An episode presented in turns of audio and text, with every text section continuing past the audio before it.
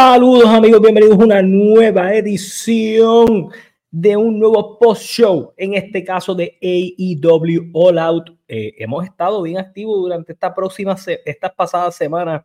Tuvimos All In el fin de semana pasado, tuvimos All Out hoy. Vamos a hablar de todo el evento, vamos a hablar del pre-show, vamos a hablar de las controversias, de las informaciones nuevas, de todo. Vamos a hablar hoy.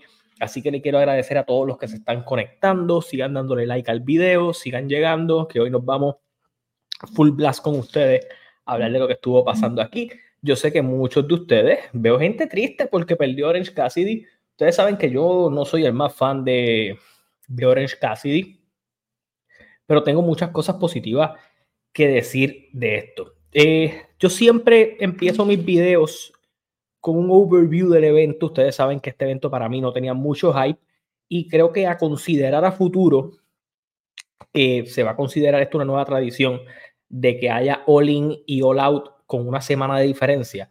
Ya deberían haber unas cositas que no vayan para all in, que ya estén cuadradas para all out, que nos dejen a nosotros con ganas de ver ese evento de all out y que lo que pase en all in, al menos una o dos luchas, vayan a all out. Pero All In fue bien grande y yo sé que era esta primera vez, pero All Out se sintió como un evento que muchas de las luchas que podían, que se dieron, de los pareos que se dieron, eran luchas de un Dynamite. No estoy diciendo en la, en la calidad, estoy diciendo en el término de los pareos. Eh, voy a ir a leer un poquito los comentarios antes de empezar. Voy a empezarlos a saludar a todos ustedes. Recuerden que el super chat está activado. Recuerden que darle like a este video. Eh, y sí, hay mucha gente que me pregunta si voy a hablar de CM Punk. Voy a tocar un temita porque hay algo eh, no sorpresivo, pero que mucha gente esperaba que no se dio. Eh, saludos a Adam Baby, saludos a Freddy Abarca, saludos a Jaime Andino. El evento fue mejor de lo esperado. Estoy un poco de acuerdo contigo en ese comentario. Qué buen pay-per-view. Saludos, Mariano. Eh, el Mosquito Luchador, saludos a todos, ¿cómo se encuentran? Estamos bien, estamos activos. Juan Camilo, danos tu opinión del evento. Eh, voy por ahí. Eh, perdió el China. Qué bueno que estás aquí porque te vas a enterar de todo lo que pasó. Eh, OC se llevó el oro. Allá el Judgment Day. por aquí. La lucha del Bullet Club y FTR, muy buena. Estoy de acuerdo y tengo mucho que hablar de esa lucha. Luis Rosa, saludos Carlos, Dios te bendiga siempre con tus buenos post-show. Gracias. EIW no vi las primeras luchas como estuvieron. ¿Por qué piensas del abucheo masivo a los Jumbox? Lo que nos da a entender claramente que el público no es tonto. Ah, vamos a hablar ya mismito de los box. Eh,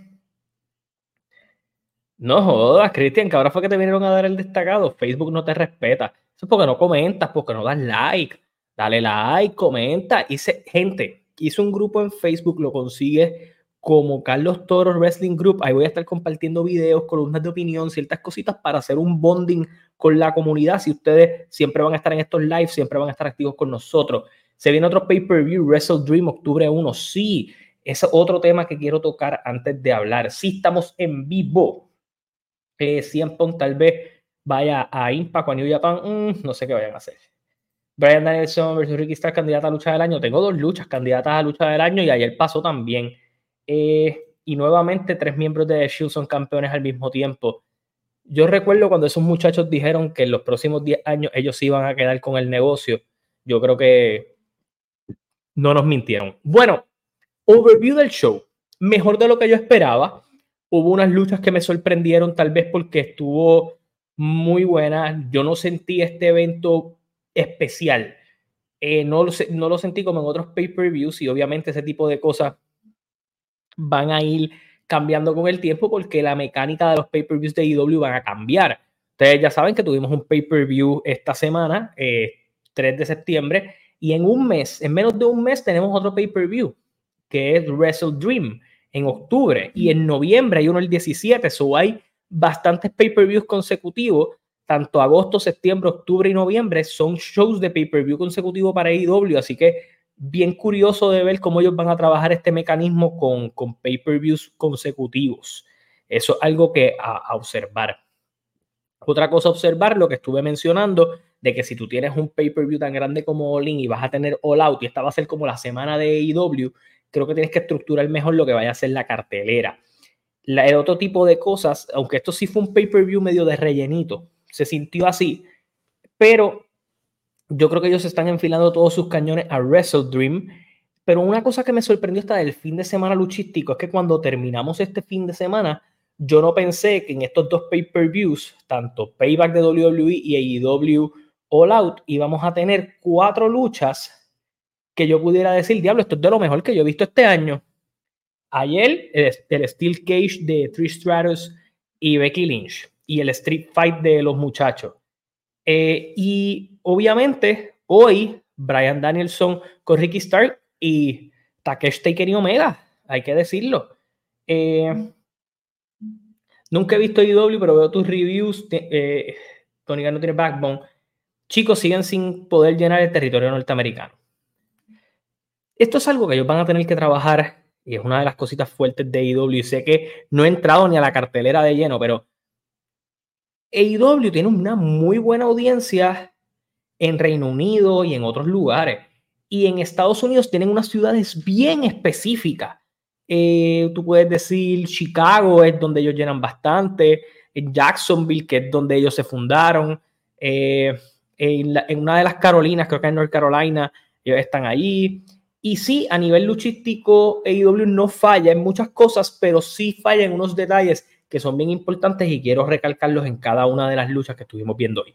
Bueno, vamos a abrir con el pre-show. El pre-show tuvo a Hanman Page ganando un Battle Royal para una caridad eh, de su preferencia. En este caso, él donó a, la escuela, a las escuelas públicas de Chicago. Me parece algo bonito.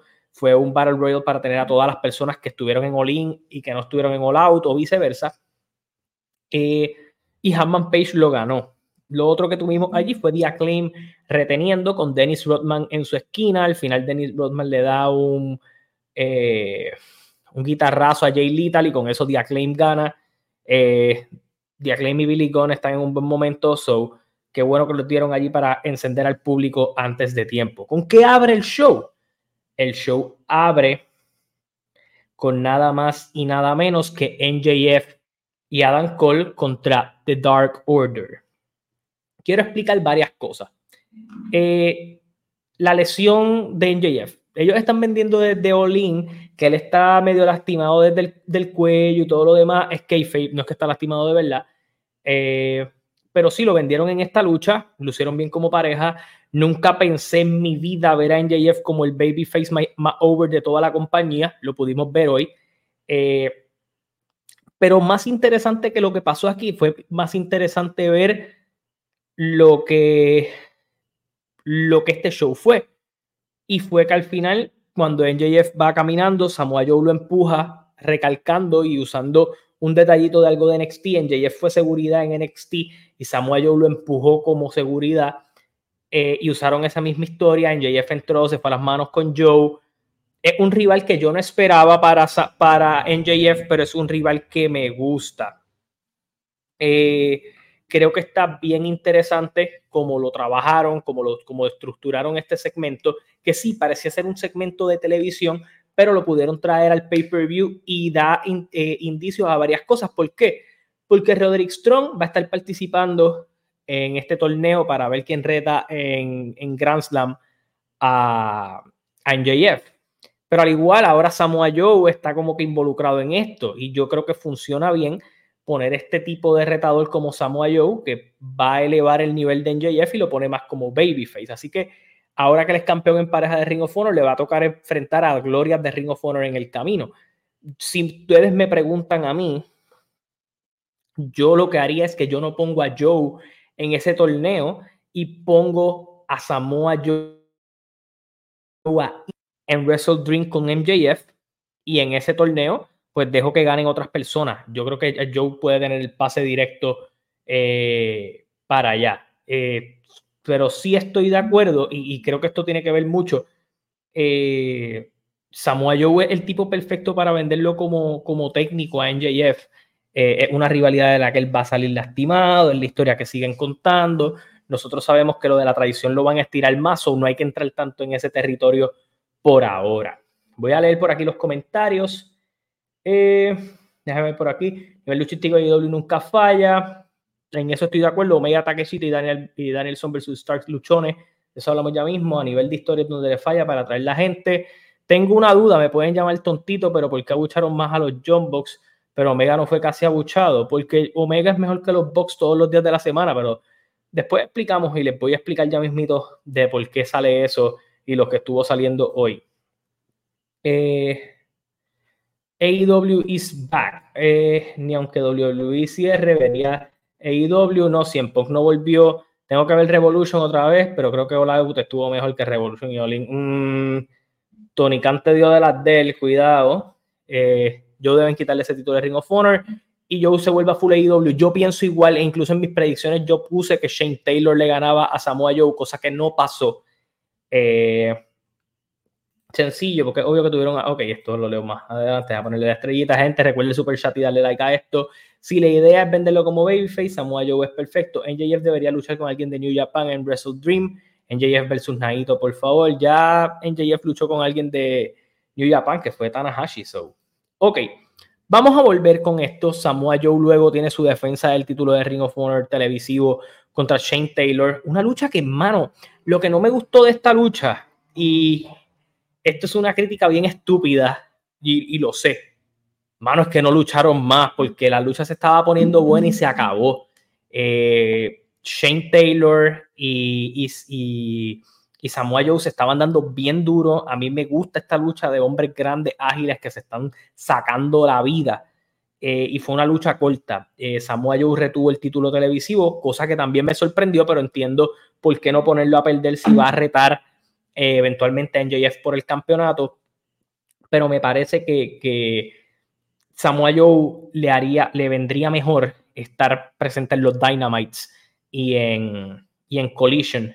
Eh, Samoa Joe lo vi un poco más delgado, más ágil, más suelto. Joe es un, un luchador, un, tipo que se nota que está en, su, en una buena zona de confort ahora mismo. A mí su lucha con Punk me gustó mucho. Eh, si fue su última lucha, yo creo que qué mejor forma y qué irónico, ¿verdad? Que pues que fuera con Joe, con quien tuvo las mejores luchas de su carrera, iniciándola y así terminó. Eh, Así que yo creo que el estilo de pelea funciona bien y yo creo que con NJF, cuando se haga ese pareo, va a ser bien interesante porque NJF es medio tramposo y todo lo demás, pero yo veo un destructor, yo veo un matatán y, ese es el tipo de luchador con el que no se ha enfrentado todavía NJF, en, al menos en este reinado. Eh, ok, ya leí esto. ¿Qué luchadores estarán en el torneo? Hasta el momento confirmado Roderick Strong. Y lo único que sabemos para Dynamite es que Sammy Guevara y Chris Jericho van a luchar contra Aussie Open eh, Joe va a ser la cara de Collision. Eh, pudiera estar ser importante en Collision, pero ya ese rol lo tiene alguien y les voy a dar el informe ya mismo. Eh, Samoa Joe siempre ha sido eh, estilo de pelea durísimo y está luciendo bien. Ring of Honor casi nadie lo ve, por eso sus campeones salen más en AEW. Pues claro, porque a Ring of Honor lo has tratado como, como un dark, así que no puedes venir y, y darle crédito a eso. Bueno, nos movemos a otra lucha y no creo que estoy siguiendo el orden. Sí, voy a seguir el orden ahora mismo. Darby Allen contra Luchasaurus por el título de TNT. Voy a decir algo y lo voy a decir de todo corazón. Ustedes recuerdan que hace varias semanas atrás la promo de Jericho y Will Ospreay fue que de alguna manera u otra eh, él le recomendó a Will Ospreay que le bajara porque iba a terminar en una silla de ruedas. Y ustedes han visto cuán deplorable está la salud de Jeff Hardy en estos momentos de su carrera por no bajarle. Darby Allen tiene que bajarle un poco a los spots hardcore que se está tirando. Eh, Darby a los 40 va a necesitar bastón, silla de ruedas y tanque de oxígeno. Gente, yo no estoy diciendo que la lucha fue mala. No lo fue muy impresionante ver a Luchasaurus ponerle la mesa de, la mesa metálica en la espalda, caminarle por encima. Eh, eh, vendieron bien el ángulo del dolor de espalda y se sabía porque Darby estaba no al 100% por su lucha de all eh, de tirarse con los ataúdes y todo lo demás, y usaron eso en la narrativa de la historia. Pero los spots fueron bien salvajes, como terminó Darby al final encima de la silla, los golpes que recibió, las mismas llaves que se tiró él, él le hicieron un German suplex como de la segunda o tercera cuerda hacia afuera, cayó con el cocote arriba. Luchasaurus descabronó a Darby Allen, pero eh, y aunque Darby intentó lucir, eh, es salvaje y tú lo notas, tú dices, diablo, este tipo, este ritmo no puede, o sea, este ritmo, y, y es bien difícil para mí porque Darby es un talento especial, conecta natural, habla en el micrófono bien, tiene un carisma, tiene su estilo, es diferente, es algo único en AEW humano y que, se, que los riesgos que está tomando son bien peligrosos, bien peligrosos. Eh, así que me, me, me, da un poquito de cosa. Con eso sí, todo el mundo piensa que el campeón es Christian, el campeón es Luchasaurus. Lo que pasa es que Christian carga el campeonato él como si lo hubiera ganado él. Y Christian fue una adición bien brutal en esta lucha, porque hablando una mierda, hablando mierda en el, en el micrófono, no hay quien se lo gane. Déjame leer por aquí. En Fightful dijeron que Pac está por volver, quizás en el torneo del título mundial. Maybe lo guardan para más tarde, para alguna otra cosita. Eh, quién sabe si es el primer retador o el segundo retador para Moxley con el nuevo campeonato. Eh, Ring of Honor debería ser el NXT de IW, puede ser. Darby a sus 40, el tipo no va a poder ni caminar, estoy de acuerdo. Darby dijo que andaba con Seth. si sigue así lo veo malito, Darby por su bien necesita unas vacaciones. sí, y tiene que repensar qué va a hacer. Porque él puede tener estas luchas hardcore, pero viene de una lucha de ataúdes para tirarte una lucha hardcore acá, para que en los mismos Dynamite estén luchando todo el tiempo. Se tiró una lucha el otro día que también era sin, sin reglas. Eh, está bien a lo loco. Eh, Darby debe tomarse un descanso. Creo que Darby se arriesga así porque él dijo que en algunos seis años se retirará. Quién sabe si él piensa que se quiere retirar eh, joven eh, pensé que el campeón era Christian. El público de Chicago está enojado y con mucha razón porque Tony cometió el gran error de despedir a alguien como CM Punk. Hablamos de CM Punk ahorita. Quiero hablar primero del show. Eh, esto no es por hablar mierda, pero Darby tiene que estar metiéndose algo para el dolor. En los últimos tres años, Darby se ha destrozado. Pero, joder, o ustedes, eh, luchas de escalera, luchas de, ataúd, la forma en que lo han, lo han tirado, eh, los squash que ha cogido, eh, eh, es demasiado, es demasiado. Ese muchacho le ha puesto demasiado castigo al cuerpo. Warlow, no sé qué están haciendo con Warlow. Ricky Starr sigue demostrando lo caballote que es. Ricky Starr es un, un, caballo, una estrella en ascenso y brother las tiene todas. pero fíjate, tienes razón, pero vendiendo bien el 100 a 0 que le dieron a Darby, la lógica de la lucha fue la correcta. Sí, sí, la lucha en términos de historia y en cómo la armaron fue bien correcta. Lo que pasa es que uno se preocupa por, por el factor Darby Allen. No, no, yo no estoy hablando que la lucha fue mala. Estoy, lo que estoy diciendo es, diablo, brother, Darby está poniendo en riesgo tan constante su fucking carrera que, que va a ser peligroso. Va a ser peligroso para él a futuro. Eh, pero Luchasaurus retuvo el campeonato, que me parece que es una buena movida porque considerando que Darby también está en Dynamite, eh, Collision va a tener unas piezas ahora que probablemente van a estar bien establecidas ahí. Y a mí me parece que ese título de TNT, dejarlo en Collision, sería lo mejor que le pudiera pasar y dejar un campeón estable, pues ya era hora. Ellos habían jugado muy demasiado con la papa caliente de ese campeonato. Eh, Ricky Star es todo lo que Sammy Guevara no pudo ser y que nunca será. Eh, José Alberto, muy buen show, pero hubiera sido mejor si lo hubieran aguantado un poco demasiado cerca de All In.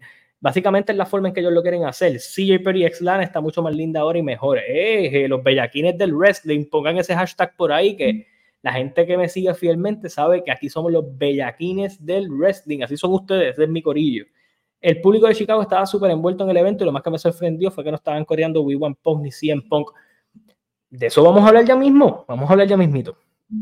Eh, Miro contra Powerhouse Hobbs Brother, ahorita les dije que a mí me gusta cuando dos tipos grandes se están desbaratando. Y esta lucha fue eso, una desbaratación de, de gente. Eh, Migo, eh, golpes bastante stiff, eh, buenos falsos finales. Eh, me encantó esta lucha, brother. A mí me gustó mucho. Creo que Hobbs lució bien. Miro necesitaba esta victoria. Eh, se vio muy bien esta lucha. esta es de las mejores luchas de Miro en general, estoy de acuerdo. Eh, creo que, tuvo, tuvo de todo un poco. Eh, los, falsos, los pequeños falsos finales que hubo, que no fue demasiados, pero los que estuvieron estuvieron muy bien. Se vio bien intensa la lucha, la sangre, el detalle de, la boca rota de, Powerhouse Hobbs.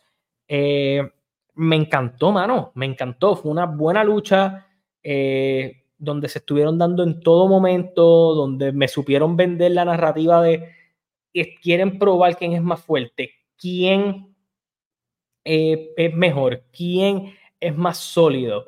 Y yo creo que eso, para mí, me vendió la lucha y me, la hizo mucho mejor de lo que para mí ya era. Así que yo creo que estuvo bien estructurada, bien trabajada y fue una muy buena lucha. Al final hay una señal de respeto. Eh, Hobbs ataca a. Eh, Hobbs ataca a Miro y aparece CJ Perry, mejor conocida como Lana, con un flow bastante sensual. Y, yo creo que lo que quisiera, ahora te van a vender la narrativa con Miro de que Miro, obviamente, como el Redeemer y tiene toda esta historia con Lana y de la tentación y bla, bla, pues no la quería involucrada en eso y por eso no, no hicieron nada eh, y no se unió a ella, eh, que me parece que fue como un argumento medio pendejo allí para no dar como el feel good moment y estirar un poco el chicle, pero una buena lucha. Hobbs es tremendo talento. Ojalá reciba más oportunidades en Collision, al igual Miro, que es otro muchacho que está haciendo un gran trabajo. Pero Hobbs merece un feudo en donde él luzca bien arriba. A mí nunca me pareció muy buena idea eso que hicieron con Warlow al final, para hacer lo que terminaron haciendo después. No me, nunca me terminó de matar eso. Yo creo que Hobbs tenía todas las de ganar allí.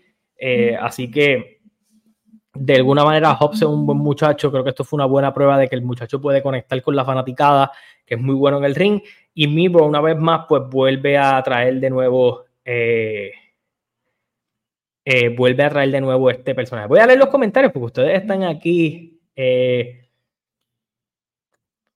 activos, saluditos a los bellaquines, Lana y muchas piches detrás de ella.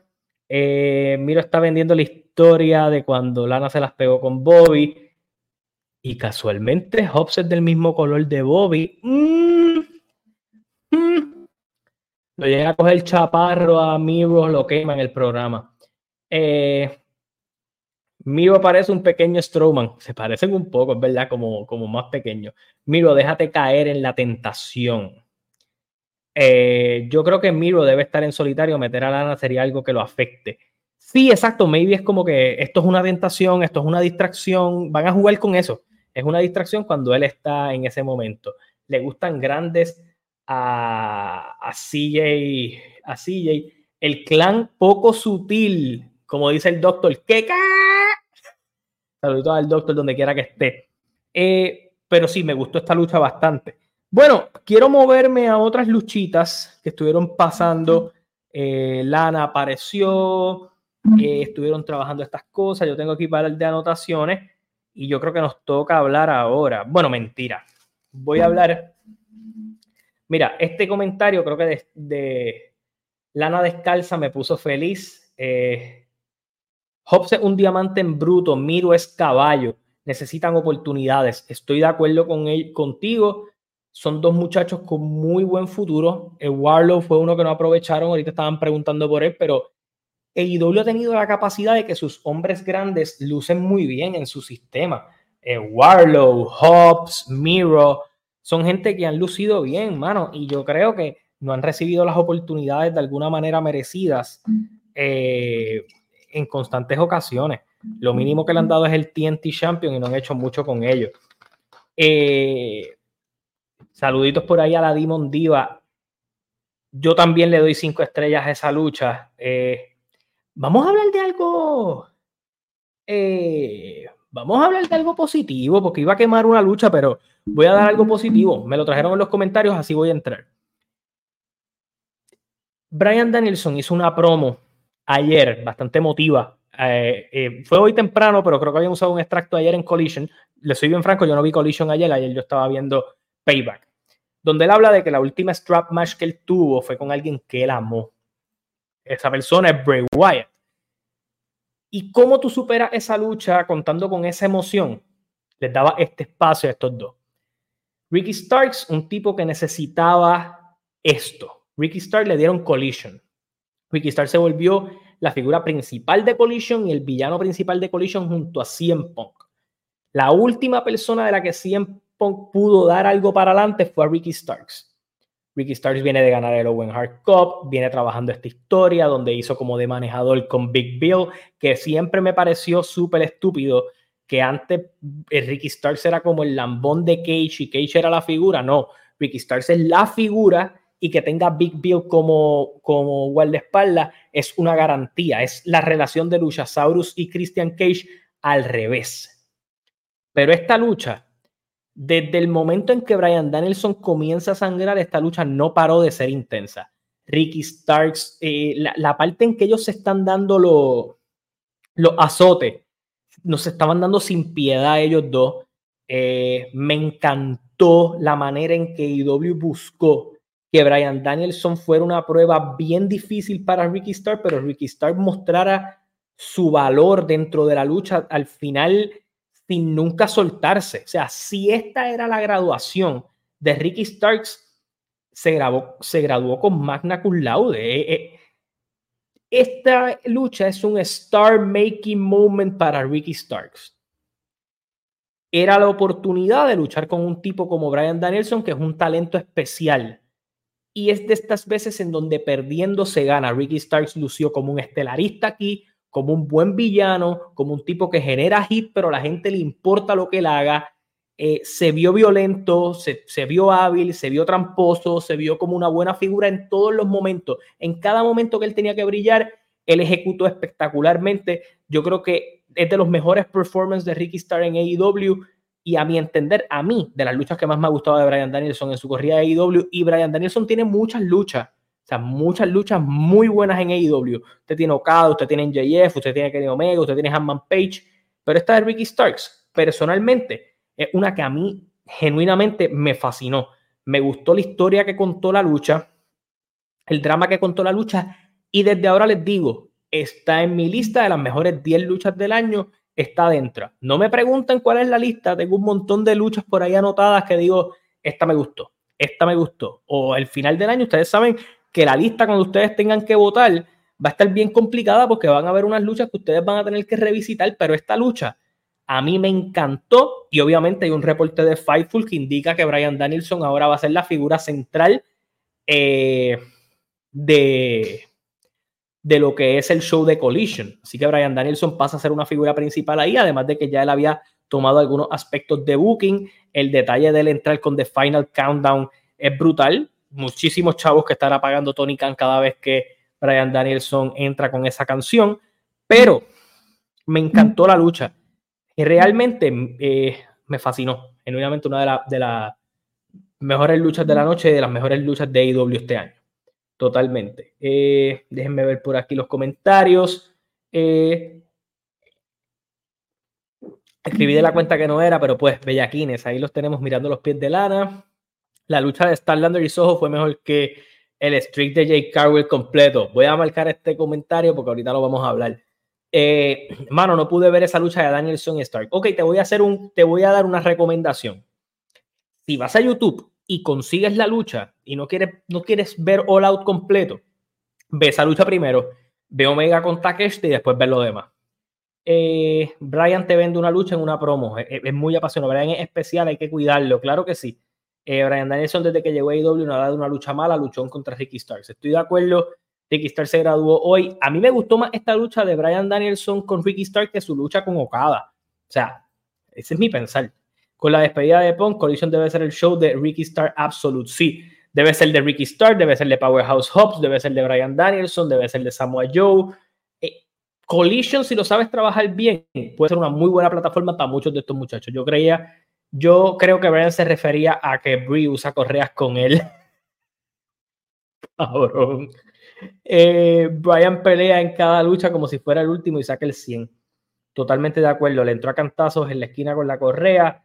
Sangre. Ahora depende de IW sacar provecho de Ricky Star. Si no, se lo puede llevar.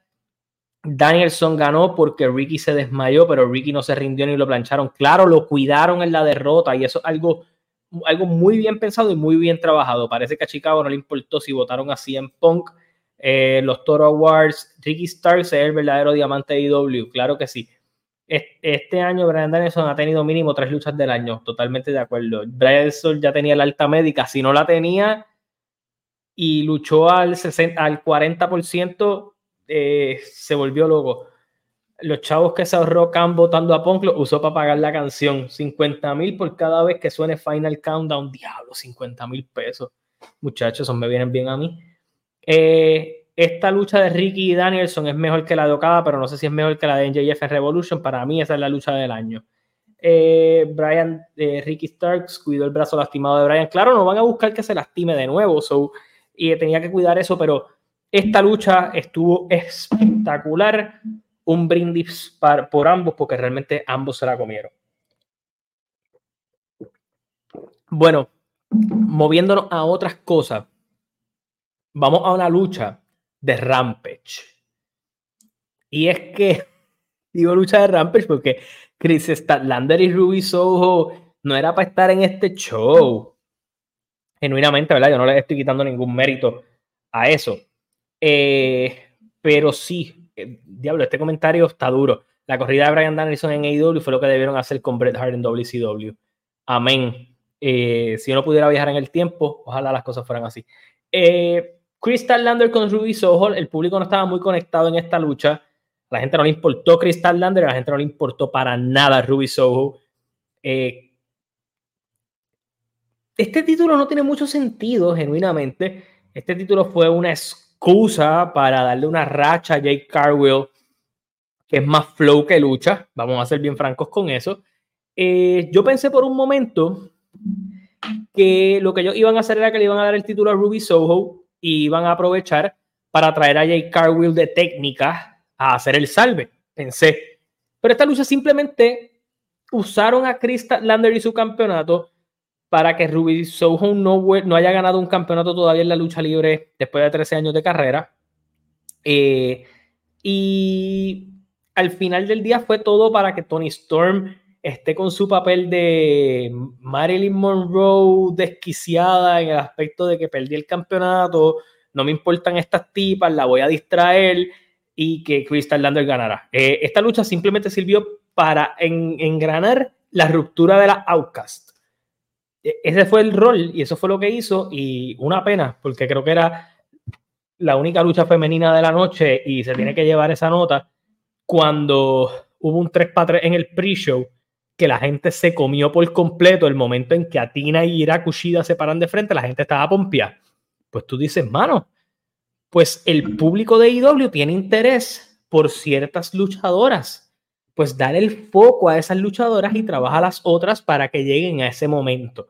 En cambio, pues no hay ese spot y no hay ese tiempo de televisión o de estructura para que estas muchachas pues tengan ese tipo de, oportunidad de lucirse. Eh, para mí fue una lucha eh, mala. Yo estoy aquí totalmente de acuerdo con, con Abdiel. Yo no hubiera roto esto, no me hacía sentido romperlo, al contrario. Eh, Tony Storm podía moverse a hacer otras cosas, ya había tenido el campeonato en otras ocasiones, podían continuar como que todas, lo que importante era que el título estuviera del lado de ellas, pero eh, se quisieron ir por, el lado tonto de eso. Otro campeonato como el 24-7, ojalá que caiga en manos de Nicky Cross, perdón, mi equipo, que compañía. Esto demuestra que Tony no le interesa mucho la división femenina. Yo no creo que no le interese, yo creo que no le entiende. Yo creo que lo que sea que estén buqueando en el lado femenino, ellos están buscando grandes figuras. Eh, que llegue Mercedes Monet, que llegue esta, que llegue la otra. Eh, para poder, para ponerle interés a eso, en vez de vamos a trabajar sólido a nuestras muchachas, vamos a darle momentos a nuestras muchachas, vamos a trabajarle feudo a estas muchachas. Y pues en ese aspecto ellos no, no, no le meten torque a eso. Y pues es, lamentable porque tienen unos talentos buenos, de verdad muy buenos dentro de la compañía eh, Mercedes Monet para cuando firma, pues ustedes saben cómo es Sasha, ustedes saben cómo es Mercedes, que es difícil. Ella está lesionada al momento, ellos querían buscarla para Wrestle Dream, pero no se sabe si va a tener el alta todavía, así que hay que estar pendiente a eso. Busca impacto, pero no construcción. Creo que esa es la mejor línea para explicar la división femenina de AEW dentro de lo que es, eh, de cómo él trabaja las féminas allí, eh, al menos en sus feudos. Eh, hay bien pocas cosas de la división femenina de AEW que uno pueda súper destacar. Bueno, con eso dicho, vamos a movernos a la lucha de una lucha de collision donde Claudio Castagnoni y Wheeler Utah se enfrentaron a Eddie Kingston y a, y a Chivata. Eh, ok, esto es una lucha de parejas que pudo haber estado en Dynamite, que pudo haber estado en cualquiera de los shows. Eh, yo creo que esto es una lucha para construir feudos de Ring of Honor o revanchas de Ring of Honor. Sabemos que Eddie y Claudio tienen una historia corriendo desde hace mucho tiempo, desde la independiente. Eh, continuaron esta historia en, AEW, la terminaron de exponer en, en, Ring of Honor. Claudio ganó la primera lucha.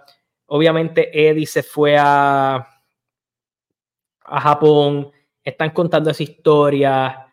Wheeler Yura, el, el, hombre joven del Blackpool Combat Club, pero quiere volver a recuperar el campeonato de Chivata. Eh, Chivata le metió una bofetada bien chévere a, Utah, pero esto es una lucha que yo no tengo que abundar mucho. Yo en mis predicciones dije que Claudio y Utah debían ganar. ¿Por qué? Bien sencillo. Utah pierde casi todas las luchas individuales que tiene. Eh, y al final del día, el Blackpool Combat Club lleva perdiendo con cojones cada vez que está en grupo.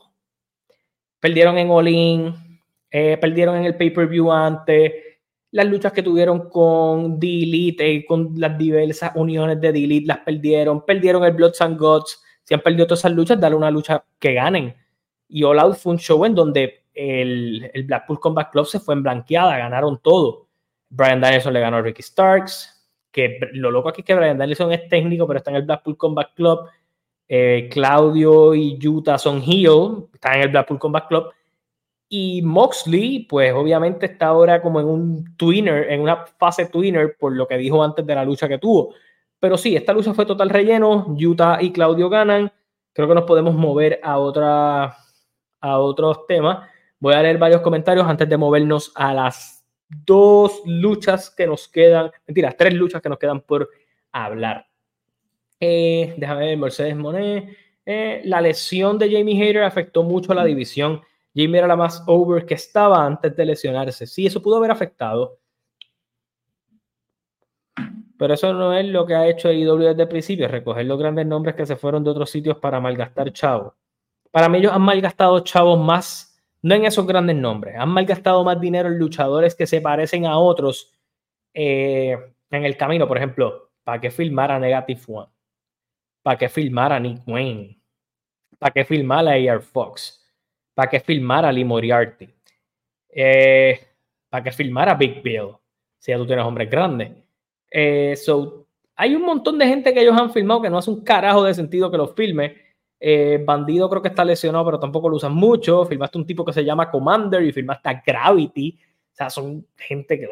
Ah, y como que hay mucha gente que tú has filmado que tú dices, ¿para qué los filmaste si no los vas a desarrollar? Action Andretti, Lee Johnson, Estoy mencionando un montón de nombres que ustedes dicen. A mí se me olvidó la última vez que yo vi esos cabrones. Eso eh, que, déjame por aquí. Esa lesión de Mercedes se recupera cuando le den la cantidad que quiere. Puede ser. TK y Triple H deben aprender del booking de Shawn Michael con la división. Ay, Dios. Aprender de, de Shawn Michael es complicado, pero Shawn está haciendo un buen trabajo en NXT, apoyado con William Regal. Pueden coger algo de ahí. Eh, pero Tony tuvo a William Regal y no lo aprovechó. So, eh, por aquí esa lucha era para el camarógrafo redimirse, para no exponer la barriga de cervecero de Kingston. Ay. Qué cabrón. Diablo.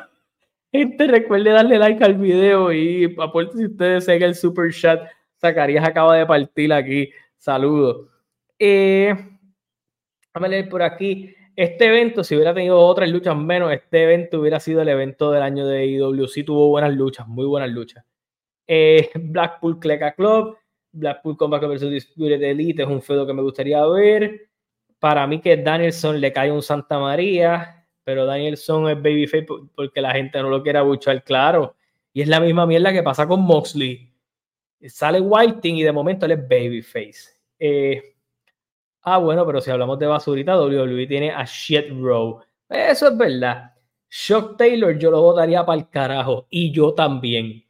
Eh, déjame ver por aquí. Si AEW fuera una empresa pública, no gastaría lo tonto, pero como es una empresa privada, puede hacer lo que le da la gana. Eh, ustedes ven cómo Carlos usa a su chat para vacilarse a los luchadores, pero si ustedes me cucan, gente, ustedes me, me, me incitan a vacilar.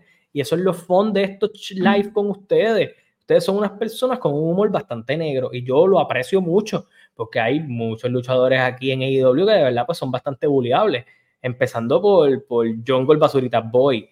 Eh, déjame por aquí, Jungle Boy está filmado porque es un nene mimado y le dan todo.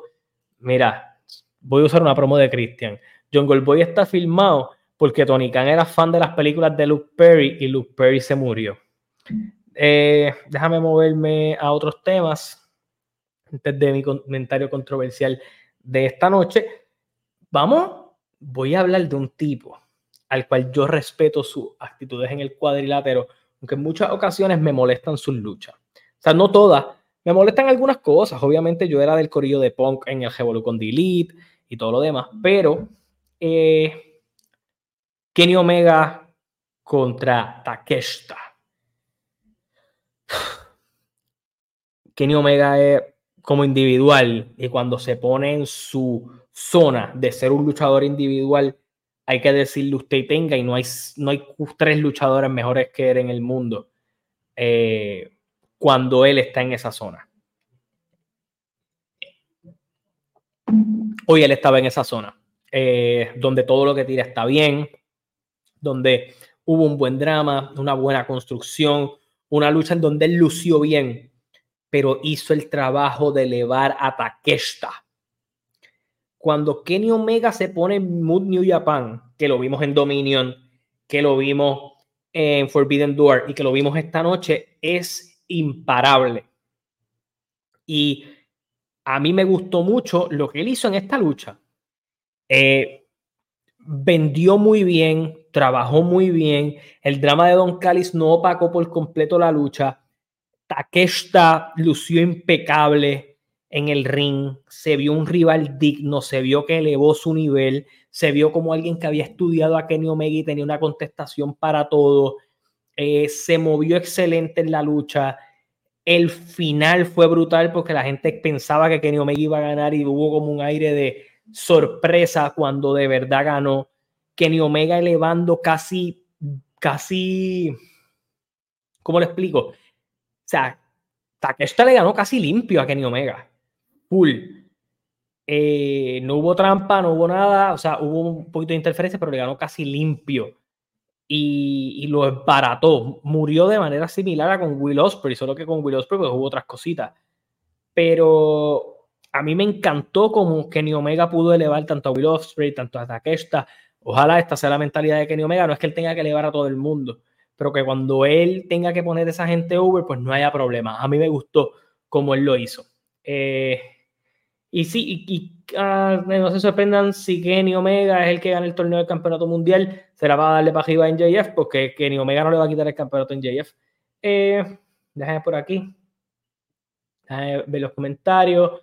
Tony Khan es fan de Sonic Kiss, no es tan fan, lo dejó expirar el contrato. Eh, Boy Your Father is Dead, la mejor promo de Christian. Eh, Omega cuando quiere ponerse en modo de New Japan es otra cosa. Kenny no ha ganado ni una lucha individual importante este año. Eso es cierto.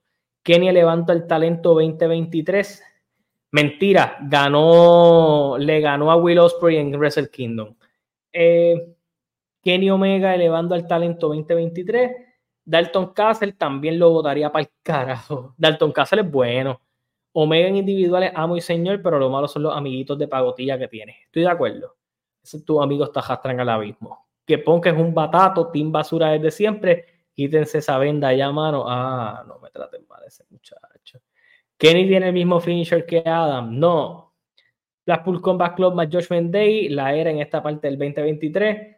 Eh, déjame ver. Fue un luchón. Es la primera vez que Takeshita derrota a Omega. Si eso lo vendieron. Takeshita, y Takeshita le ganó más limpio que Osprey. Sí, full.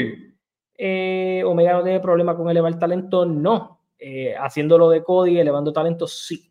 Me gustó, me gustó esta lucha. Eh, tuvo una, buena una buena narrativa. Para mí, una de las mejores luchas del show. Kenny Omega está con Brian Danielson. Cuando están en esa zona, son amos y señores del ring. Y eso fue lo que vimos en esta lucha.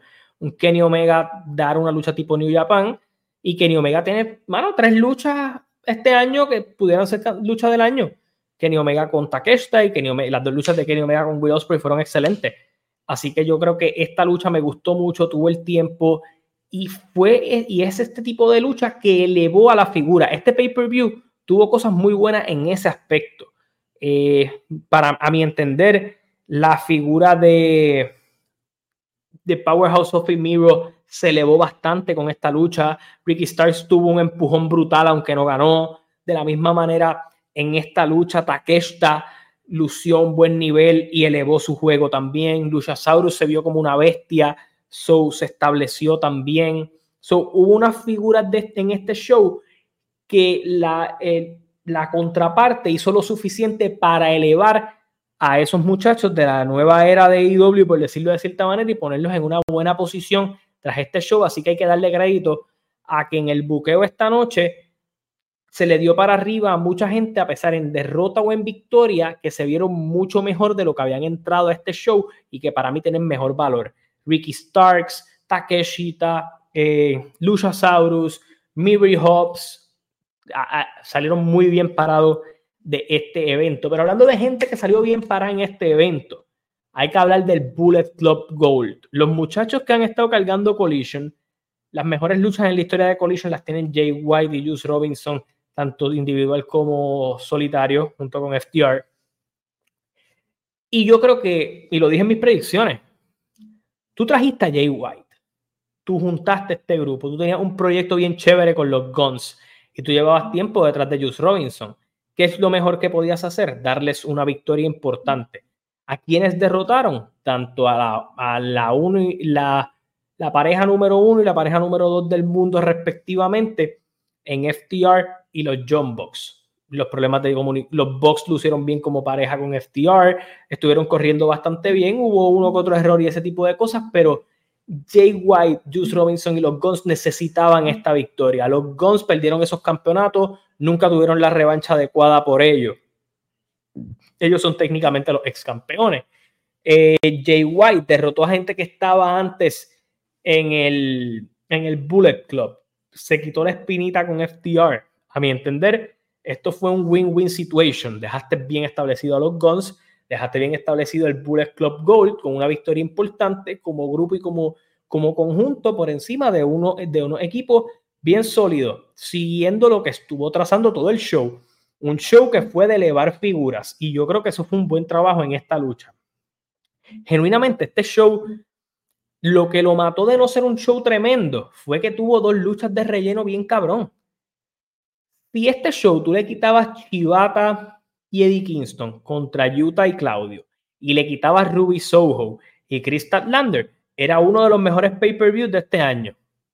Porque en lo demás ellos no fallaron súper buena esta lucha, bastante buena. En lo poquito que duró la de Joey y Shane Taylor, Miri Hobbs fue tremenda. Las otras dos son luchas a candidata del año. Eh, lo que hiciste al principio del show fue una tremenda lucha para abril. So, no había mucha, no, yo no tenía mucha queja con lo que estaban haciendo. Y vamos a hablar del main event de dos tipos eh, andando en maones toda la lucha. Uno luchando en jogger con las manos en los bolsillos y el otro con un pantalón que parece que se lo pidió prestado a alguien que pesa, que, que es dos tallas más grande que él. Por supuesto, estoy hablando de John Moxley retando a Orange Cassidy por el título internacional. Ok. Yo no soy muy fan del trabajo de John Moxley en el cuadrilátero. Y ustedes saben que yo no soy nada fan de Orange Cassidy, aunque tengo que darle crédito que ha tenido sus luchas buenas, que en esta corrida, que en los comentarios escuché la estupidez de decir que el reinado de Orange Cassidy es uno de los mejores reinados en la historia de la lucha libre y hay como sobre 20 reinados mejor que ese, en el que nunca hubo una historia por ese cabrón campeonato. pero sí hubo 31 defensas y tuvo el título por 300 y pico de días. Lo podemos dejar eso claro antes de entrar en cualquier tipo de detalle. Dentro de la historia de IW, que es corta, sí puede que esté. En la historia de la lucha libre, mm, dudoso. Pero fue una lucha que desde el principio Moxley fue a atacar a Orange Cassidy con la historia del underdog, con la historia de que este campeón que ha seguido elevando su juego, seguido elevando su juego, haciéndolo hasta más no poder, hasta que ya su cuerpo nos pedía más. Y creo que fue algo bien trabajado el hacerlo de esa manera, en donde está este underdog que de cierta manera todo el mundo lo subestima, nadie espera que esté en ese nivel, pero eh, creo que funcionó bastante bien eh, la lucha como tal. Creo que, fue bien contada la historia eh, y todo lo demás. con eso dicho, voy a hablar de la lucha ahora, pero voy a leer sus comentarios. Los tengo que leer de acá porque por alguna extraña razón no me están saliendo los comentarios nuevos acá en la computadora, así que los voy a leer por aquí. déjame ver por aquí. Eh, Kenny Omega en modo New Japan versus Brian Danielson con Final Countdown de intro. Si los dos van con esa mentalidad y no hay otra lucha de año. Por desgracia, Omega, el 90% de su lucha en AEW estuvo en modo automático, pero cuando entra en modo New Japan es un monstruo. Cuando Kenny era el campeón, llegó a visitar a TNA y, AAA, nadie ha hecho algo así. Pero además, pues bueno cuando quieres, pero dime con quién andas y te diré quién eres. Andas con los baratos box y te conviertes en otro barato que mucha mierda hablaron del hombre naranja Julio Blanco y ahora todos están mamando. Ya estoy viendo que FTR lo van a enterrar por ser amigos de Punk. Los resultados de este evento fueron los correctos, estoy de acuerdo. Eh, Jay White aún no llega a su nivel de New Japan, pero se nota que Tony Khan tiene esperanzas en él. Los Bucks quedaron AEW con Cody. Y Omega fue el primero grande global después de Jericho, mala mía. Yo sé que suena como que odio a todo el mundo, pero es la mitad del roster de AEW que cada vez que lo veo me dan asco.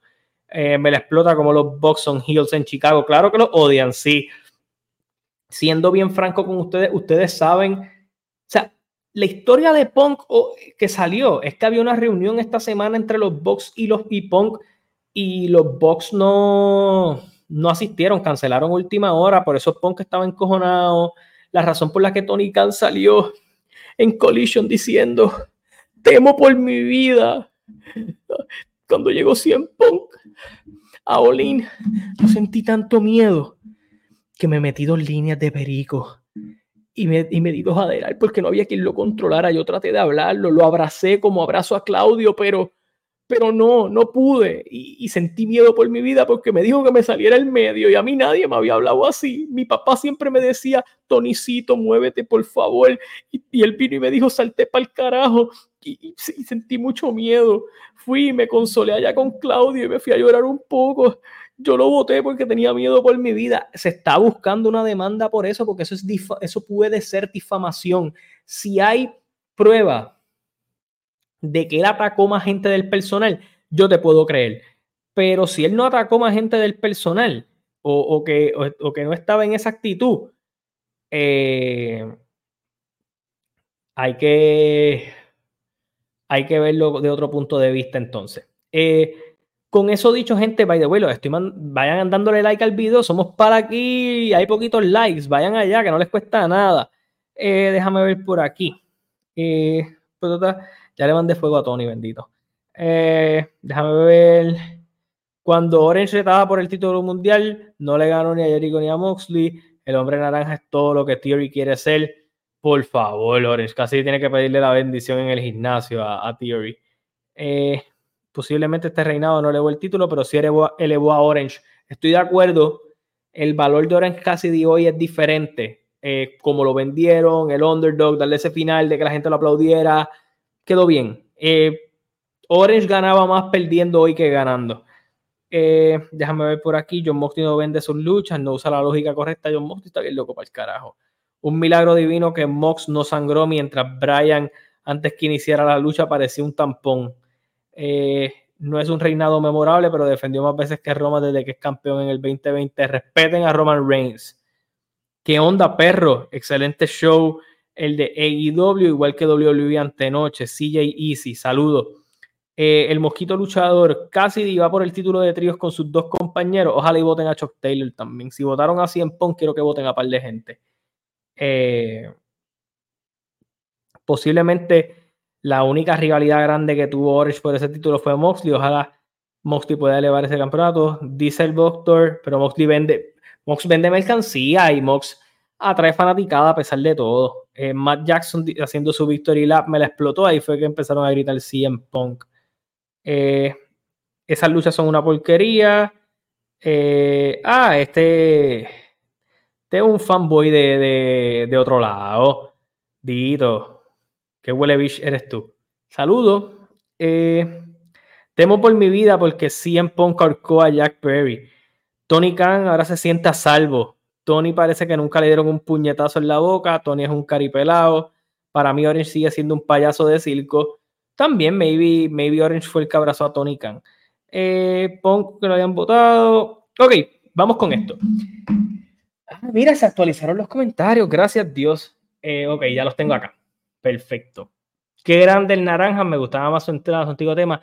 Sí, pero ¿sabes algo? Esta lucha en el ring no fue, no, no fue una obra de arte, pero sí contó la historia de Mox yendo a que quiero que me pruebes algo, quiero que me pruebes que, que sí, no nos, no nos dejes caer. Y Orange Cassidy se mantuvo y se sostuvo. Que esta lucha no es el main event que yo quiero ver siempre en AEW. No, porque no tengo ese nivel de interés por una rivalidad por este título porque no veo el, reinado de Orange Cassidy igual de grande que lo ve Tony Khan, estoy totalmente de acuerdo, pero sí funcionó para construir esto. Orange Cassidy siempre fue para adelante, Moxley lo descabronó y le quitó el campeonato, ahora Moxley, que es una figura grande, pues tiene ese campeonato en su cintura, Orange vale un poco más de dinero ahora de lo que valía, él es uno de los que más vende mercancía en AEW, nos guste o no nos guste, so, fue una buena decisión. Así que a mí me parece que no funcionó mal y yo sé que mucha gente está como que, ah, pues hundieron a Orange. No, al igual que como sigo mencionando en las luchas anteriores y lo menciono ahora, tomaron una determinación de establecer una gente hoy. Hoy Jay White, hoy Orange Cassidy, hoy el Bullet Club Gold por completo, hoy Luchasaurus, hoy Ricky Starks y muchas estrellas más valen más de lo que valían antes de este show porque tuvieron una buena oportunidad de lucir muy, muy bien. Eh, Siempre no tiene oportunidad en ningún lado. Según Tony, el ponquetero estaba armado y peligroso. Sería con la pinga. Eh, ese pato orange, eh, ah, ese puto orange. Me agrada un montón. Y en el puto juego de, de IW es la hostia. Eh, ahora todos los periodistas están sacando info sobre Punk. Dice que Punk está enojado con Rigo. Me pregunto, mano. Y gracias, Jonathan. No sé si es al campo, pero yo no quiero ser Puker de ahí. ¿Quién fue el árbitro de esa lucha, la mujer o el calvo? ¿Sabes que Aubrey Edwards no puede vivir sin el main event? Eh, diablo, hay un detalle en esta lucha que me encojonó. Hay un momento en que eh, Orange Cassidy le hace el beach break a Moxley afuera cuando quitaron la protección. Y cuando Orange cae, la cámara está ponchando casi en los labios de Orange Cassidy. Se lee completo lo que le dijo a Moxley para que se moviera. Y deberían cuidar esos detalles, que son los, detalles que no cuidan y son los detalles que permitieron que un imbécil se pegara a la cámara y dijera, Cry me a river, eh, que causó todo el crical que estamos viviendo con AEW antes de este pay-per-view. Eh, ok, voy a darle nota a All Out primero y voy a hablar de dos fenómenos luego de. Primero quiero hablar de toda la información nueva que ha salido de Cien Pong, lo que es real, lo que no es real. Me he puesto a buscar con Javi Rivera y con un par de los muchachos, lo que sí está, lo que no está. Eh, y porque Chicago no estuvo tan caliente hacia AEW eh, como tal vez se pensaba. Hablando de All Out, si descarto esas dos luchas que les comenté previamente, para mí hubiera sido un show de 9 de 10. Como tiene esas luchas le voy a dar un 8.5 de 10 porque me gustaron eh, las luchas. Me gustaron las luchas que vi. Takeshita con Omega me gustó. Ricky Starks con Brian me gustó. Miro con, con Powerhouse Hobbs me gustó. Y el main event estuvo bastante bueno. y, me y estuvo entretenido el, el 4x4. Eh, y la primera lucha creo que cumplió su cometido. Las otras dos son las que son totalmente desechables, pero el show fue bien sólido. Es como digo del show de ayer. El show de Payback ayer fue un show bastante sólido. Pues este show para mí también fue sólido y creo que en términos de buqueo en victorias, quién ganó y quién no ganó, estuvo ahí sharp, bien tomadas las decisiones. Creo que todo estuvo bastante bien en ese aspecto. Eh, ok, hablemos de CM Punk. Pensé que me iba a librar de hablar de CM Punk. Llevo más de 24 horas hablando de este tipo. Eh, ok, ustedes todos saben que CM Punk fue despedida ayer. Ustedes todos saben que Tony Yorikio eh, en televisión nacional, de que su vida corrió riesgo y todo lo demás, lo cual, le soy bien franco, es una, es una situación bien fuerte tú salir en televisión nacional y decir, ok, eh, voy a dar una explicación, como ya yo lo voté, este tipo puso mi vida en riesgo. Eso no se hace. ¿Por qué? Porque te puedes buscar un caso de difamación, uno. Eh, la gente te puede ver como que todo fue premeditado. Toda la perspectiva positiva que podía haber hacia ti queda totalmente mermada conozco mucha gente que estaba en Team Tony y después de eso no le agradó las, como Tony llevó las cosas.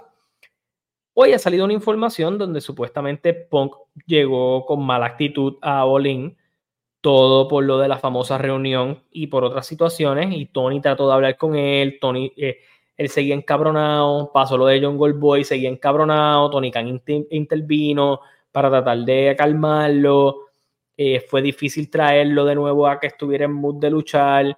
Después entonces luchó, tuvo la lucha, salió con esa actitud y todo lo demás. Y obviamente pues se dice que hay unos videos en donde Punk no sale bien parado.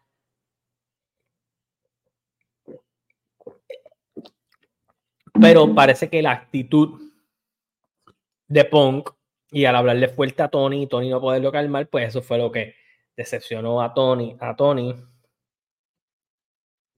y eh, parece que Punk estaba incontrolable y al Tony estar ahí, no poderlo aguantar, como menciona Abdiel en los comentarios y todo lo demás, pues dice, ah, pues este muchacho está fuera de control. Pero hay muchas cosas redundando la situación que son medias raras. Por ejemplo, el que la cámara estuviera ponchando a Jack Perry en ese momento y él la cámara y nadie dijera como que, cabrón, eso no lo debiste haber hecho los Bucks cancelar esa reunión como si nada, cuando lo que iban a hacer era básicamente dejar claro que podían trabajar juntos. Eh, hubo una serie de cosas bastante extrañas en todo esto. Eh, así que en ese aspecto, pues creo que sí. Vamos al factor Chicago. ¿Por qué Chicago no actuó? De cierta manera, al principio ellos abucharon a Tony Khan en Collision. En el resto del show se disfrutaron el show, vacilaron y todo lo demás, porque Punk no es más grande que la compañía, eso vamos a ser bien claro. Pero ellos estuvieron retirando carteles de 100 Punk, que estaban pendientes a toda mercancía que hubiera de 100 Punk y ese tipo de cosas, removiéndolas a las personas y todo lo demás, cosas que le criticaron a WWE, pero que pues aquí se pusieron a joder con ella. Eh, el público va a disfrutar un show, no se va a poner a, poner a joder con Punk y ellos saben que por más que jodan con Punk, Punk no va a regresar. Eh, eso es lo primero. Los fans de IW han comprado toda la narrativa en donde CM Punk es el villano y yo estoy totalmente de acuerdo con que lo puedan hacer. CM Punk le dieron una oportunidad, la cagó, le dan una segunda oportunidad, la vuelve y la caga. Así que eh, ambos, ambas partes, ni AEW supo controlar la situación, ni CM Punk supo manejarla. Ambos tienen culpa y este matrimonio no funcionó. Eh, so, ese, ese, es mi pensar y por eso creo que Chicago no se viró. Eh, dijeron en el. Vamos a voy a leer los comentarios y después voy a hablar de varias cositas que han salido en el press conference interesantes para conversarlas por aquí. Después pudieron ser un short que yo comenté aparte. Eh, en Summerland 2009, Jack tenía cara de nene bueno que no rompe un plato y terminó logrando el despido del luchador top de la compañía. Y el top es mercancía, pero Jack Perry no le vende un Limber a nadie. Fíjate, pon, ok, ajá no será por rating. ¿Dónde aceptarán a Punk? ¿En o en New Japan Pro Wrestling? Ustedes tienen que entender que Punk estuvo sobre nueve años fuera del negocio y vivió bien. Él no luchó por necesidad. Si se decepcionó del negocio, se va para el carajo y ya. Eh, pasa que la nota que tenía Tony era tan fuerte que vio cosas donde no las había. Tuvo que haber pasado algo muy complicado para que Tony Khan saliera a decir eso. Eh, Tony Khan con ese comentario demuestra lo débil que es como líder. Claro que sí, yo creo que él debió haber agradecido las aportaciones y ya no darle más color a esto. Eh, Punk nunca respetó a Tony Khan como jefe porque nadie lo respeta como jefe y esa es la realidad. Cuando Sammy Guevara tuvo el Revolu, había un comité de disciplina. Mm. Tony Khan demostró que no es líder y es un fanático que quiere ser pana. 100 Punk debería buscar ayuda psicológica porque ya no es normal que tenga problemas en todos lados. Eh, te azotó el vino. Eh, no sé. Eh, yo no estoy tomando vino, yo estoy tomando Coca-Cola, auspicio no pagado. se nota que le hicieron la cama a Punk, Jack Perry. Solo fue un inútil que mandaron para joder a Punk. Jack Perry sigue siendo un inútil, aunque no lo hayan usado. oye, ¿notaste el panita del polo verde que siempre está en WWE? Empezó a ir a IW. Eh, necesitamos saber el sentir del Ranger número uno de Punk, Tito Portela. Vamos a sacar eso pronto. Eh, para mí lo más raro es que los Bucks están actuando como que ellos salieron victoriosos de todo esto. So, en otras palabras, ellos están aceptando que hicieron o influyeron. El hecho que Abdiel, el fanboy número uno de los Bucks, el Ranger número uno de los Bucks, diga eso, afirma todo esto. Ellos se han burlado de la situación, salieron con una ropa que decían el, el, el Brawl Out, que fue por lo del año pasado gente, ellos están vacilando con el tema. O sea, cuando ellos están vacilando con el tema y jodiendo con Chicago, y estando en Chicago, sabiendo que les iban a hacer abucheo y qué sé yo, y si el tema fuera tan delicado, ellos no joden con eso. Y ellos han ido a cucar eso, porque si yo soy Tony Khan y soy el jefe, les digo, cabrones, no quiero que hagan gestos de nada de 100 Punk, no quiero que se pongan nada de 100 Punk. Esto es una situación deplorable que no deberíamos estar en esta situación. Ustedes tienen un poco de culpa también por eso, ya salimos del hombre. Necesito que no haya mención, no haya referencia, no haya nada a la figura de CM Punk de ahora en adelante y menos de su parte. Eso hace un jefe. Pero como son sus panas, aquí ellos parece como si ellos estuvieran celebrando de por fin salimos de este cabrón un año después, pero nos llevamos la victoria en esto y nos fuimos por encima de los deseos de Warner y nos fuimos por encima de los intereses de rating y nos fuimos por encima de los intereses de marketing y nos fuimos por encima de los intereses de la mercancía simplemente porque tuvimos un problema con el tipo y tuvimos la oportunidad de sentarnos y hablarlo y decidimos faltar a la puta reunión. Por eso es que yo digo, ustedes le pueden echar los 20 a 100 punk. Irrespetuoso, irresponsable, irreverente, amargado, problemático, le pueden dar todos esos créditos. Pero hay gente adentro que colaboró y que creó situaciones y que metió puya para que, que esto pasara y este matrimonio no pudiera salir bien, porque el inicio de todo este grical es que Hammond Page, cuando ellos cuadraron una promo, y Punk le dijo, mira, tal vez no te vayas por aquí, vamos a mantenerlo en esta área. Y Hanman Page se accedió a hacerlo de esa manera cuando fue allá en vivo, usó la promo que había dicho primero y se fue por encima de cosas del libreto. So, en otras palabras, la primera bala para joder con 100 Punk la tiró Hanman Page. Y después de ahí siguieron colándose cosas entre ellos y Hanman siendo el amiguito de los otros pues obviamente los otros lo van a defender. Y siguieron pasando los problemas y los dirt sheets, y donde todo el mundo le tiraba a Punk, y Punk era un cabrón, y Punk era esto, y Punk era lo otro, pero entonces salían los otros luchadores que no eran del corillo de los Bucks. Ah, Billy Gunn no, piensa que él no es tóxico, Ricky Starks trabajó muy bien con él. Eh, ahora salió algo de Regal, que no le doy mucho crédito, eso salió una página de mierda por ahí. Eh, Dijeron que había un revolú con Miro, era falso también. Andrade puso un post que gracias a él por las contribuciones. Todos los que son panitas de los Bucks están en contra, pero todos los que no son panas de los Bucks o no son los super amigos de los Bucks se la daban así en Punk. Entonces tú como vicepresidente ejecutivo, que tu rol es nuestra empresa tiene que verse bien, tenemos que buscar cómo hacer más dinero, tenemos como que seguir elevándonos y este tipo de cierta manera, aunque no nos caiga tan bien, es un mal necesario. cabrón. Y te pones a celebrar que lo votaron y falta a una reunión teniendo puestos de autoridad en la compañía. Gente, le podemos tirar toda la mierda así en Punk, pero aquí hay un por ciento de culpa que es de ellos y de ese corillo. Eh, déjame ver por aquí. Siempre debe estar fallando en algo como persona para que lo saquen de empresa. Lo de Punk con WWE es bien diferente a lo de IW. Bien diferente. Allá él estaba lesionado, encabronado por el buqueo. Él se fue, lo votaron después el día de su boda. Se nota que mucha prensa pro IW está haciendo ver a Punk como el villano. Gracias.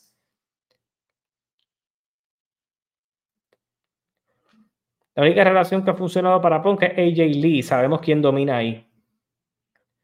Eh, al final Vince tenía razón. Eh, en AEW no hay liderazgo, no hay control, no hay orden, no hay líder de camerino. Eh, los Bucks salieron con las ropas que tuvieron en Brawl Out. Ya lo estoy diciendo. Todo el mundo se estaba vacilando a Punk hasta WWE salió Ronnie Sabular. Eso es viejo.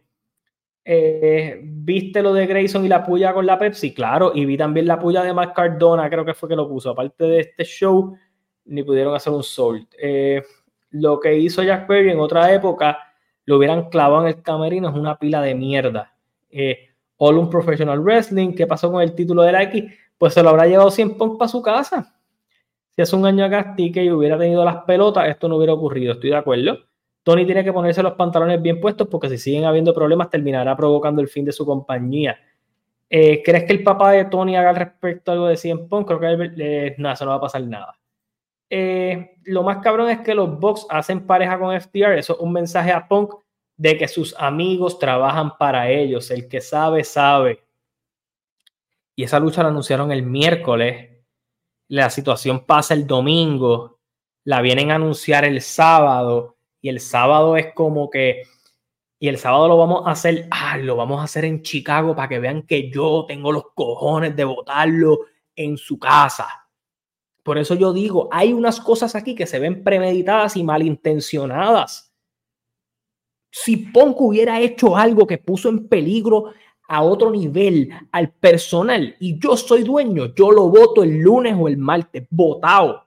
No hay, no hay espacio para eso pero espera hasta el sábado. Y casualmente esa misma noche los Bucks salen en Collision, que todo el mundo sabe que ellos no salían en Collision. Y hacen el Victory Lap en Chicago. Y salen con esa jopa hoy. Y hacen pareja con FTR. Y el pin se lo lleva a FTR. Aten los cabos y lleguen a sus conclusiones. Ustedes saben la que hay. Eh,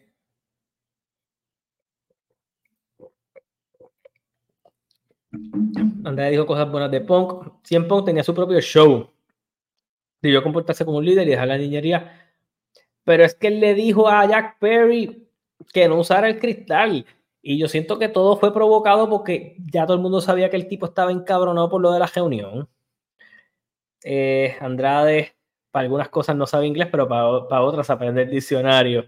El tiempo nos ha mostrado porque Cody se largó para el carajo. Yo lo dije. Otra cosa fue que Cody se fue, Pong llegó y los Bucks nunca dejaron de hablar con Cody. Eso no lo veo por ningún lado.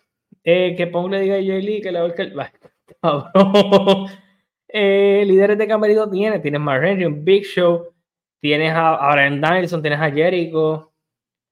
Eso fue una encerrona. Cuando pasó lo de Olin, los Bucks tampoco quisieron ser la primera lucha.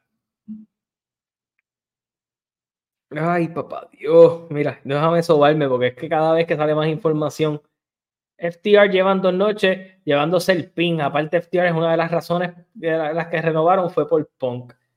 Eh, ¿Qué evento fue mejor, Payback o All Out? Uh, dura, dura pregunta. Me gustó la victoria del Judgment Day en, Payback. Eh, me gustó la presentación de Nakamura. Ya lo, pero me gustó más Brian. mi lucha favorita de todo el fin de semana es Brian Danielson con Ricky Stars o me tengo que ir con All Out. Eh, estamos hechos unos bochincheros. Y yo vengo con bochinches porque tengo información aquí de la conferencia de prensa. Y sí, nos hemos ido bien largo en este live, pero eh, no, no me importa mucho en eso porque hay un par de cosas que hablar. Ok. Nick Hausman. Les voy a explicar quién es Nick Hausman. Este fue el cabrón que armó el crical en la conferencia de prensa de CM Punk. Fue el tipo que hizo la pregunta, fue el tipo que filtró información y fue el tipo en el que CM, el que se encabronó y fue un tipo que no estuvo en las conferencias de prensa mientras CM Punk estaba, no lo mandaban. Hoy está. Eh, voy a leer aquí lo que ha estado saliendo. Hausman dice lo, siguiente. Eh, él preguntó cómo están las vibras en el camerino eh, sin CM Punk. Eh, básicamente, Tony, Tony lo clavó diciéndole. Ah, espera, espera, espera, espera. Ok, ok, mentira. Hausman apareció y hizo la siguiente pregunta para darle un poquito de data. Eh, le dijo a Hausman, Hausman le preguntó que cómo se siente el camerino sin CM Punk y le pregunta a Tony qué aprendió de esta experiencia para que lo hagan diferente y lo prevengan. Eh, la respuesta de, de Cole fue una, una genérica diciendo que había gente chévere y que estaba eh, feliz por el, por el, por el locker room, que el locker room siempre ha estado bien. Eh, Tony no respondió la pregunta. Eh, Tony está tomando agua y café. Cristian estuvo ahí. déjame ver por aquí.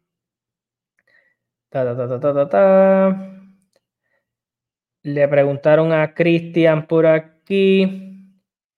Eh, sobre Edge uniéndose a AEW. Christian dijo que él solo habla en AEW de Luchasaurus y que él no tiene otros amigos que no sean Luchasaurus en estos momentos. Eh, eso es lo que se está comentando por allí. Eh, por aquí salió que Christian firmó un contrato multianual con AEW. déjenme ver qué más ha salido por ahí en información de la conferencia de prensa. Tengo aquí a Sean Ross, que es el otro tipo, que siempre tiene información. Ta, ta, ta, ta, Ok, no tiene nada importante que decir. So, al momento, lo que tenemos claro es que sí le han preguntado a Tony del evento, que a Tony le han estado haciendo preguntas referentes a lo que es eh, el, incidente de Pong y pues de alguna manera anda con café y agua en mano eh, pichando de alguna manera u otra las situaciones. Eh, así que la, ha trabajado bien, la ha trabajado bien de, pichar eso. Eh, déjame leer por aquí. Cody contó unas historias de Punk cuando estaba en WWE, eso nunca le gustó a Punk. El video de Cody contando las historias está por YouTube y está viral. Eh, déjame ver por aquí. Te ha salido más. Eh, Brian Danielson dijo que, que IW es un gran lugar para la lucha libre profesional. Eh, déjame ver qué más. Eh, sale por aquí. ¿Qué más está saliendo? Salió por aquí. Ah, ok. Déjame ver. There, there que ellos se están moviendo en el futuro, dijo Brian Danielson. Eh, y obviamente, pues, picharon lo de Edge y todo lo demás. Eh, así que vamos a ver qué sigue pasando por allí. Si sale algún tipo de noticia grande, la vamos a estar cubriendo, pero eh, por el momento, lo que sí ha salido referente a la conferencia de prensa es que han, han pasado ciertas cosas eh, de lo, lo que le han preguntado de CM Punk, él lo ha evadido bastante bien. Brian Danielson lo único que dice es que se van a seguir moviendo eh, fuerte. Crystal Lander le preguntaron por Mercedes Monet. Eh, le dijeron que si ella llega, pues ella va a estar ready. Christian que filmó nuevamente con, con AEW y anunció ahí la, la nueva firma. Así que la postura de todo el mundo es como que nos vamos a mover hacia adelante. Aquí nada pasó, el hombre se fue, eh, fue una decisión de nuestro jefe, nosotros no tenemos nada que ver y todo lo demás. No sé si los Bucks van a hacer la conferencia de prensa. Yo ellos no lo haría porque sé eh, que lo, van a... Eh, lo van a clavar ahí en las preguntas. Así que de cierta manera, pues no creo que vaya a haber algo ahí eh, muy, muy impactante allí. Bueno, han salido aquí varias noticias.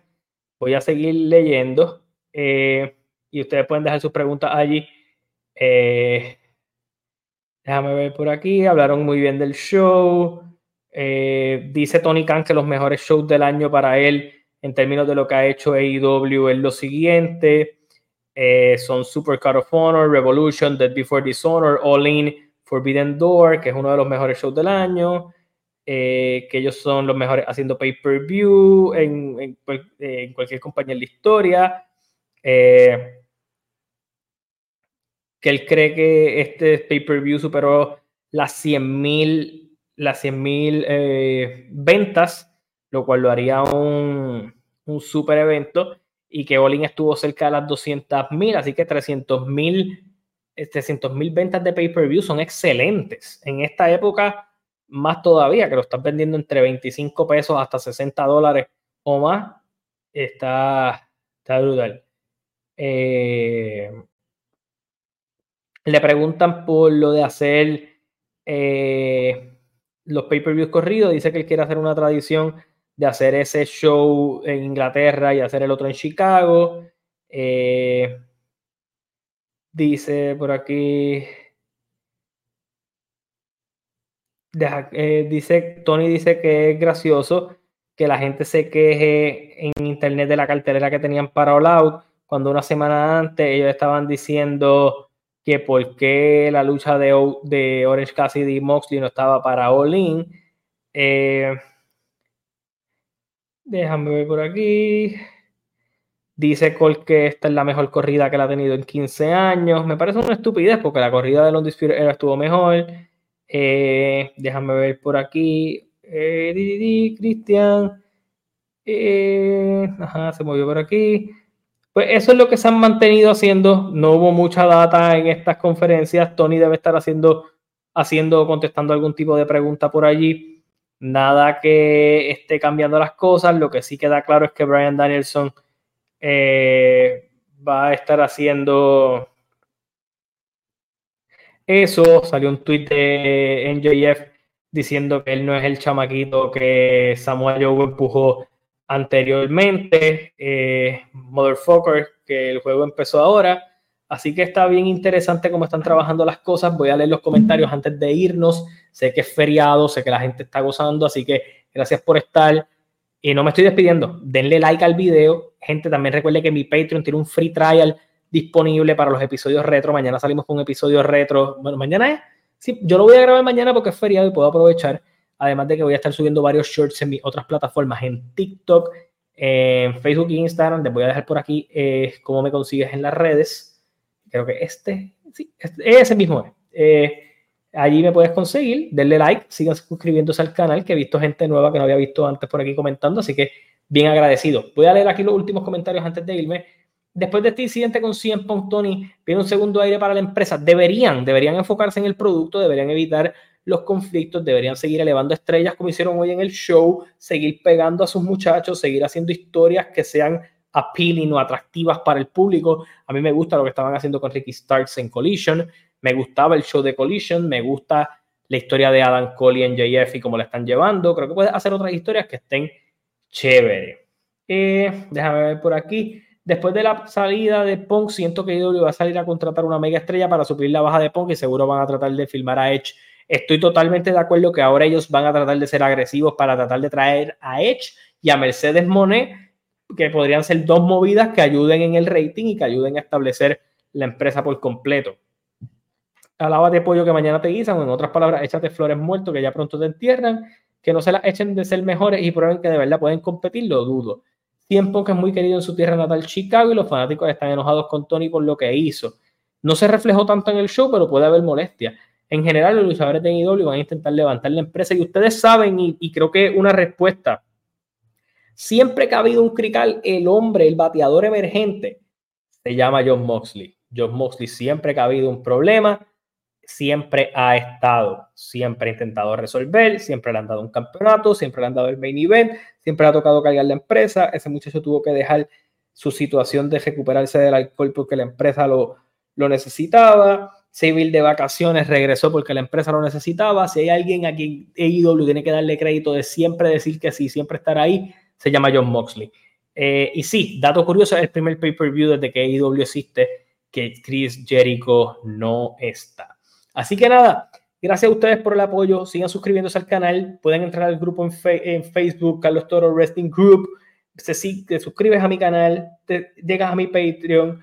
Eh, eso está en la descripción. Así que hasta la próxima. Se cuidan, disfruten su día libre mañana para los que sea feriado y para los que no, pásenla bien. Sigan pendiente al canal. Mañana hay post show de Raw y va a salir contenido para los que son fans de Puerto Rico, de Puerto Rico mañana y mucho contenido en las otras plataformas. Hay que dársela a Moxley, eh, a pesar de su sangrada y de que lo vacilemos, hay que hacerlo. Yo creo que ellos están impulsando un buen talento y lo van a lograr. Hay que seguir pendiente del producto de IW, seguiremos cubriendo que siga pasando. Eh, lo bueno o malo de toda esta situación es que la gente está hablando de IW a pesar de que hubo pay-per-view de WWE y todo lo demás. Así que nada, hasta la próxima, se cuidan, nos vemos, gracias por el apoyo siempre.